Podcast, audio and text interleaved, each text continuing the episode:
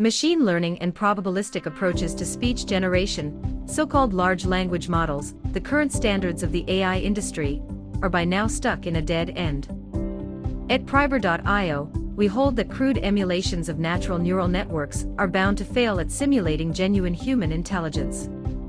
This has led us to launch SAM, self-aware machines, based on a true understanding of the human psyche rather than programmers' folk psychology, as has been the case to date. The first stepping stone for building a genuine AI is presented here in a short video. To do so we developed a simulation city, SimCity, showing SAM's workings in a self-explanatory manner giving a glimpse of what the project's next stages should be. Now for the presentation. Early attempts at planes flapping their wings to fly never got off the ground. We at Pribor.io went therefore for the basics. What makes a human being? Six urges have been implemented for a realistic simulation drinking, urinating, eating, defecating, sleeping, and mating. In our materialistic world, people do also work to collect the money required for satisfying all urges. Let's introduce SAM, the first bot realistically driven by urges. How does it operate? For each urge, a build-up intention takes place followed by a brutal gradient descent once it has been satisfied. The urge falls to zero before getting little by little restored. Here an example, hunger rises, Sam eats, there is satiety, the urge falls to zero before getting restored. On the bot's left-hand side can be seen a dashboard displaying the money it owns and the status of each of its urges. Let's follow Sam throughout the day and watch it going about its business, i.e. satisfying its urges. It so happens that the first urge Sam needs to satisfy is hunger. Sam is looking for a place for having a meal, which could be done either at home or at a restaurant. This restaurant looks inviting. Before entering the place, Let's have a close look at the status of Sam's urges. Drinking and eating are currently requiring attention.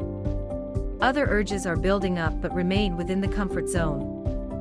100 coins are in Sam's kitty. Whenever the amount drops below the floor set at 100 coins, Sam needs to go to the office to resupply its wallet. Sam is done with its meal, that is to say that its urge, i.e. hunger in this instance, has been satisfied. This can be seen on the dashboard. What else is there to notice? The drinking urge has been reset as Sam has taken advantage of having a meal to also drink, in the same way as most of us do.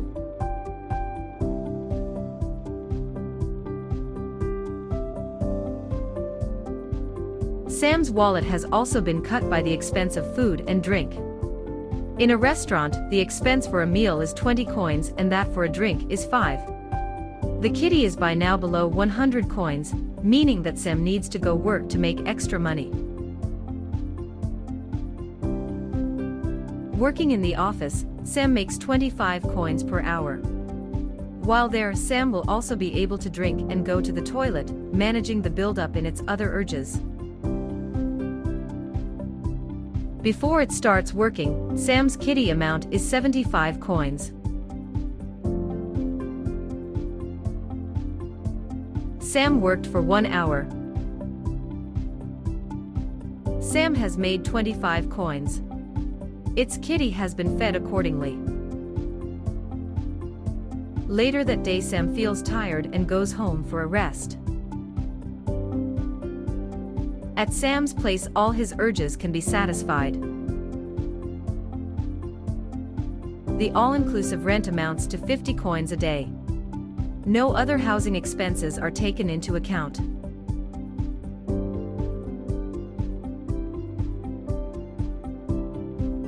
As Sam wakes up, all urges but mating are reset.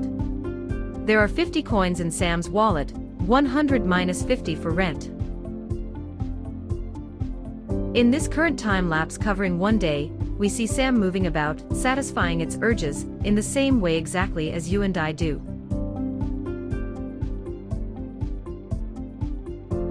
Let's now accelerate the motion and include additional characters. Every one of them is driven by the same urges as Sam.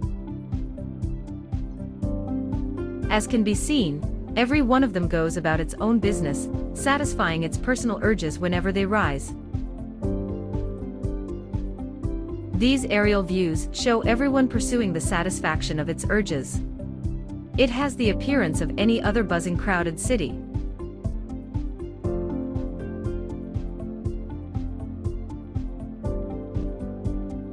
A sound population of SAMs will also feel like mating now and then. The mechanics are here exactly the same as with the other urges we have modeled.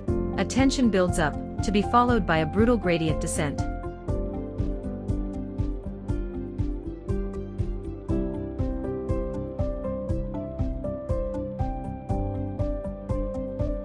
To satisfy its mating urge Sam needs to find a consenting partner being like it in its alert zone for mating.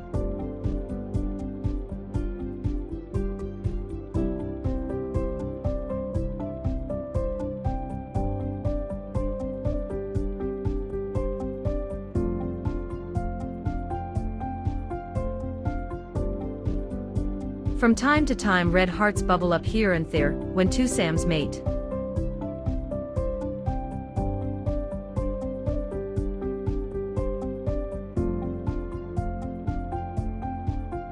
In the upcoming version, Sam will embody other typical traits defining humans. First of all, a representation of where it stands as far as its various urges are concerned, e.g., I am hungry, or I am not hungry, etc. Also, the ability of considering some other SAMs as being personal friends, and for each of those, being able to hold in memory a representation of the fact that A is hungry and thirsty, that B is tired, etc.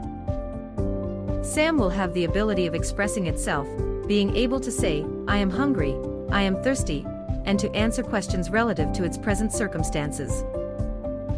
For example, an open question to the group of friends as a whole Who is hungry? Whoever is hungry will reply, Indeed, I'm hungry. In such a way that each instance of Sam will hold a representation of the current state of urges for each one of those he counts as being a friend. Thank you for having watched our presentation video. Please follow our further progress on our Twitter account or at pribor.io.